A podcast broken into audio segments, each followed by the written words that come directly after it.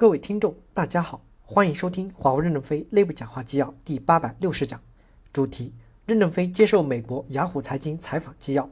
本文刊发于二零一九年七月十七日，接上文。记者提问：操作系统是华为需要关注的一个比较大的挑战。最近您谈到华为内部研发的操作系统不一定面向智能手机研发的，一旦华为不能使用安卓操作系统，有没有备份方案？任正非回答说：首先要解释一下操作系统。鸿蒙操作系统是为了将来的物联网、人工智能、工业控制和无人驾驶而建立的。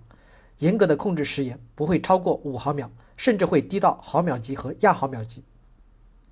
这个系统首先会用在手表、大屏生态和车联网等系统，用在物联网上没有打算用在手机上，因为我们和 Google 之间有协议，要尊重 Google 的成果和努力。如果得不到使用，我们再去研究。现在还没有这个想法。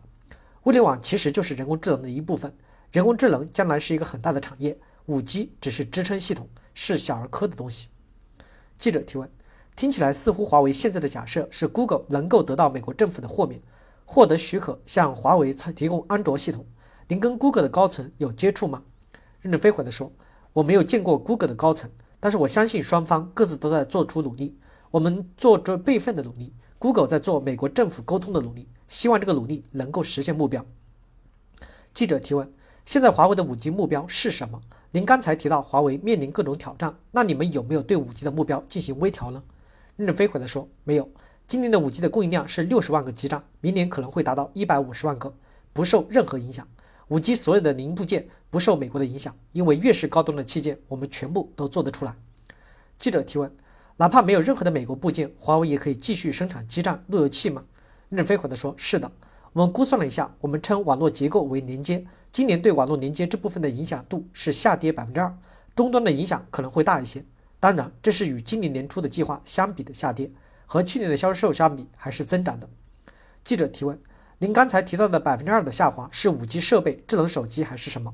任正非回答说：是我们砍掉一部分次要业务的影响，五 G 不会受影响，还大幅度的增长了。记者提问：在华为的。业务组合中，您觉得有其他领域需要砍掉吗？之前听到您在很多的场合表示，华为可能对一些次要的业务进行了瘦身。任正非回答说：首先，对于领域没有考虑，但是在每个领域中收缩一些产品是有考虑的。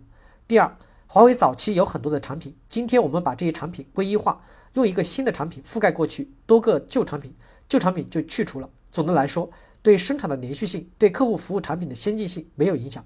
如果美国走向更加开放合作，我们的发展会更快，为人类的社会服务会做出更多的贡献。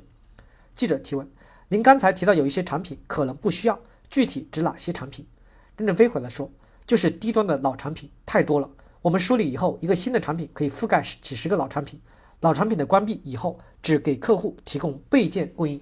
感谢大家的收听，敬请期待下一讲内容。